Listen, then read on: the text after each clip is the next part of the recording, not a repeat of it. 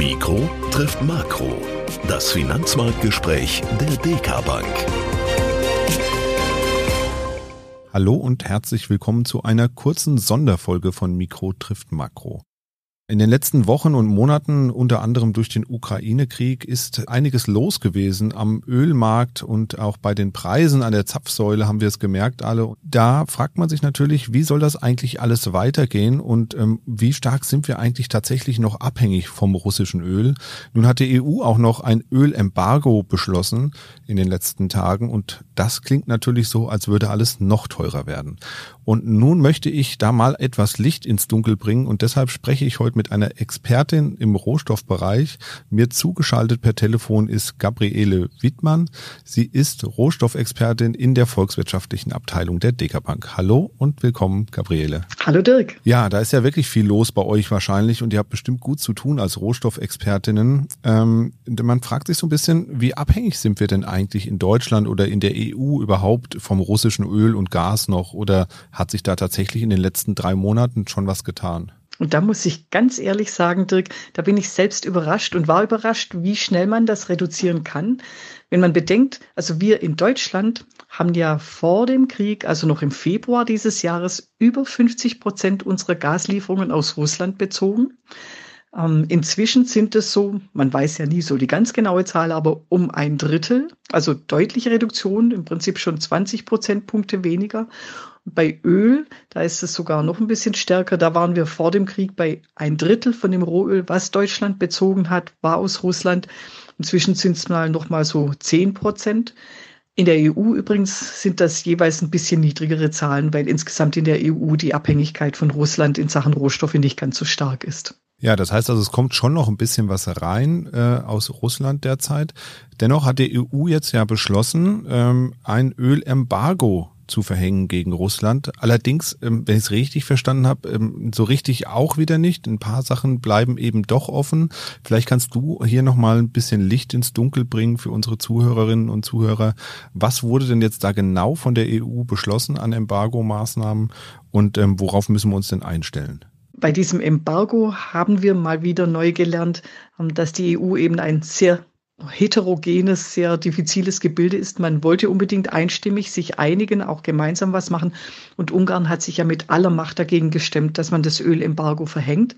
Jetzt hat man da eine elegante Lösung gefunden, nämlich sauber trennen, das was mit mit dem Schiff an Öl aus Russland kommt, das kommt jetzt nicht mehr, das will man nicht mehr haben, aber eben das über Pipelines transportierte Öl, das kommt noch. Und da ist es ganz besonders der, der Südstrang von der Druschba-Pipeline, was man nicht alles so an Begriffen lernt. Also dieser Südstrang von der Druschba, der versorgt Ungarn, Tschechien und die Slowakei. Und dieser Strang, der soll weiterhin laufen. Also das heißt, dieses Öl kommt weiterhin in die EU. Das ist allerdings natürlich nicht viel. Das sind ja kleine Länder. Das ist nur ein Bruchteil von dem, was die EU bisher bezogen hat. Schiff wird komplett abgestellt. Es gibt noch ein Sonderding und das ist die Raffinerie in Schwedt in Deutschland. Die wird ja von einem russischen Unternehmen betrieben. Die braucht das russische Öl. Die kann so schnell nicht umgestellt werden, weil es eben auch ein privates Unternehmen ist. Und dort, das ist über den Druschbar Nordstrang, dort kommt auch noch Öl. Das wird wahrscheinlich noch bis Ende des Jahres kommen. Aber auch da ist unsere Regierung dran, das zu lösen.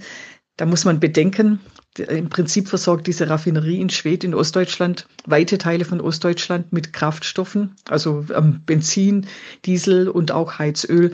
Und da muss man schon aufpassen, nicht, dass dort dann plötzlich echte Knappheit ein, eintrifft. Aber Insgesamt steht jetzt schon fest, Ende dieses Jahres weitgehender Stopp der Öllieferungen und es wird sehr wahrscheinlich keine Knappheit geben in der EU. Also ich bewundere wirklich die Regierungen, wie sie das hingekriegt haben, diese Abhängigkeit so schnell runterzufahren. Das heißt, man arbeitet dann so ein bisschen drumherum, man holt das Öl aus anderen Ländern oder wie muss man sich das vorstellen? Woher kommt denn das Öl jetzt dann? Richtig, genau. Also es kommt ja eh äh, ganz viel dann über Schiffe, ob die jetzt aus Russland her schippern oder ob es dann doch wieder aus Saudi-Arabien kommt. Also hauptsächlich natürlich aus dem Nahen Osten. Saudi-Arabien hat noch freie Produktionskapazitäten, hat auch das Öl da. Und äh, man darf auch nicht vergessen, dass was Russland jetzt an Öl nicht mehr in die EU, in den Westen schickt, schickt es ja zum Teil in den Osten nach China. China wiederum braucht dann weniger Öl, beispielsweise vom Nahen Osten, und das kommt wieder zu uns. Am Ende ist es also nur eine Umverteilung, aber Russland kriegt von China weniger Geld für sein Öl, als es vorher von uns bekommen hat. Ja, nun ist es ja auch so, jetzt ist das Ölembargo eine Sache. Auf der anderen Seite steht ja noch das Gas. Ähm, da sind wir ja noch wesentlich abhängiger von Russland, als wir es beim Öl sind. Gleichzeitig hat Russland aber auch bereits einigen Ländern den Gashahn zugedreht. Ich glaube, Bulgarien gehört dazu, aber jetzt vor kurzem eben auch in den Niederlanden. Wie ist denn das zu bewerten? Wird irgendwann tatsächlich vielleicht der Hebel ganz umgelegt, sodass gar kein Gas mehr aus Russland in die EU bzw. in die Welt kommt, in die westliche Welt, in die sogenannte? Und, und das, da ist ja auch wieder viel Geplänkel. Russland hat ja die Bedingung gestellt, das Gas darf nur noch in Rubel bezahlt werden. Und es haben Niederlande, Dänemark, Bulgarien, ähm, Polen auch übrigens und Finnland, die haben ja keine speziell Speziellösung gefunden mit den Rubelkonten, sondern haben einfach nur gesagt, wir zahlen in Euro oder gar nicht. Und deshalb hat Russland da den Hahn abgestellt. Das macht nicht viel aus von den Gaslieferungen insgesamt von Russland in die EU. Das ist verkraftbar. Diese Länder haben andere gute Quellen. Das ist das eine. Und das andere ist, die großen Gasverbraucher in der EU also allen voran Deutschland, die mussten eine Lösung finden. Wir haben ja so, so eine tricky Lösung über die, äh, für die Bezahlung des Gases, dass es irgendwie in Rubel, aber doch nicht, dass es den EU-Sanktionen entspricht. Und solange dieses Gesicht gewahrt bleibt, also die Regelungen offiziell alle eingehalten sind, solange wird Russland den Gashahn nicht abdrehen. Die brauchen das Geld einfach unbedingt. Und wir wiederum in Deutschland und vielen anderen EU-Ländern, wir wissen auch, ähm, das geht nicht so schnell, dass wir umstellen auf Gas. Also beispielsweise ein Land wie die Niederlande, die haben ja ihre Flüssiggas-Terminals, wo das Gas herkommt. Das kann schnell in Gas umgewandelt werden, vom flüssigen in gasförmig.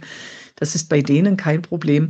Und wir Deutschen, wir brauchen solche großen Mengen an Gas, dass das noch eine Weile braucht, bis wir solche Terminals haben, wo das LNG dann zu uns transportiert werden kann, beziehungsweise dass es in Rotterdam ausreichend viel von Flüssiggas in Gas umgewandelt wird, durch die Pipelines zu uns kommt. Das braucht Zeit. Diese Riesenkapazitäten, die muss man aufbauen.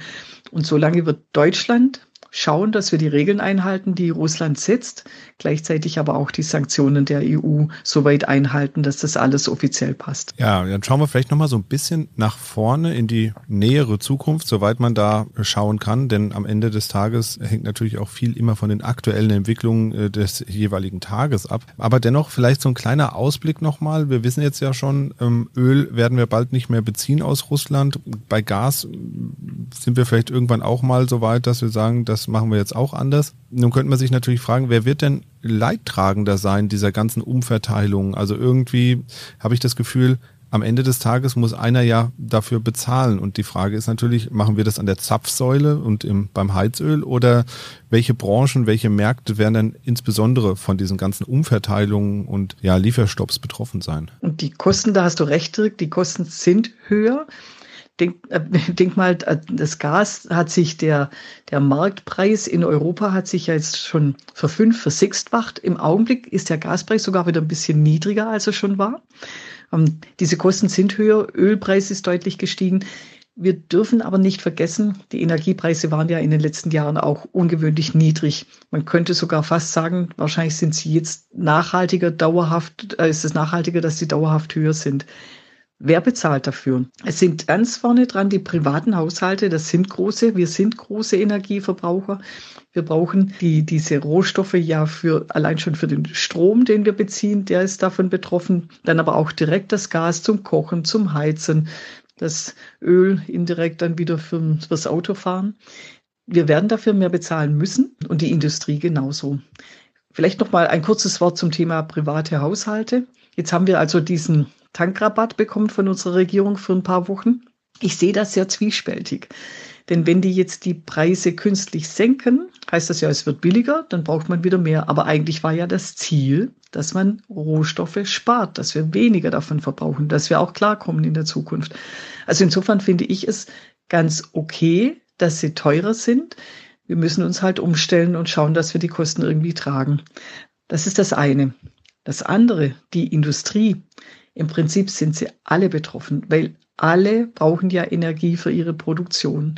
Und Glas-Keramikindustrie braucht enorm viel Energie, um, einfach Glas und Keramik herzustellen. Die Automobilindustrie, beispielsweise für Trocknungsprozesse, braucht wahnsinnig viel Wärme. Und was man oft nicht bedenkt, ist Lebensmittelindustrie. Zum Kochen, Backen und so weiter braucht man viel Wärme, viel Energie und man braucht auch für die Landwirtschaft ja ähm, für die Dünger und alles Mögliche auch so viel Gas. Also es trifft überall. Privathaushalte, wir müssen uns darauf einstellen, direkte Energie, aber auch die ganzen Produkte werden teurer. Und die Unternehmen haben die höheren Kosten und müssen die zum Teil auch weitergeben an die Haushalte dann für die Produkte, bei denen man gar nicht denkt, dass die auch mit Energiepreisen zusammenhängen. Am Ende heißt das, höhere Inflationsraten als bisher. Also wir müssen mit zwei Prozent, vielleicht sogar ein bisschen mehr dauerhaft rechnen. Das heißt, dass wir mehr bezahlen müssen für alles, was wir so brauchen. Und für die Unternehmen wie für die Haushalte gilt, wir müssen jetzt alle schauen, dass wir weniger Energie verbrauchen, dass wir einfach besser haushalten mit dem, was wir haben. Und dann wiederum hat man zwar für den Liter Benzin höhere Kosten, aber wenn ich weniger Benzin verbrauche, komme ich am Ende doch wieder mit meinem Geld klar. Und das ist das eigentliche Ziel. Und da muss ich als Volkswirtin sagen, da bin ich ja sogar schon fast froh, dass die Preise steigen, weil endlich auch wieder solche knappen Güter ähm, so hoch bepreist sind, dass man sich überlegt, brauche ich es oder brauche ich es nicht. Liebe Gabriele, vielen Dank für diesen kurzen Einblick in die aktuelle Situation. Wir werden das natürlich weiterhin hier im Podcast auch eng begleiten, auch mit Dr. Carter natürlich weiterhin drüber sprechen. Ansonsten wünsche ich Ihnen, liebe Zuhörerinnen und Zuhörer, ein schönes Wochenende und wir hören uns dann bald wieder. Machen Sie es gut. Tschüss. Mikro trifft Makro ist ein Podcast der DK Bank. Weitere Informationen zur DK Bank finden Sie unter www.dk.de-dk-gruppe.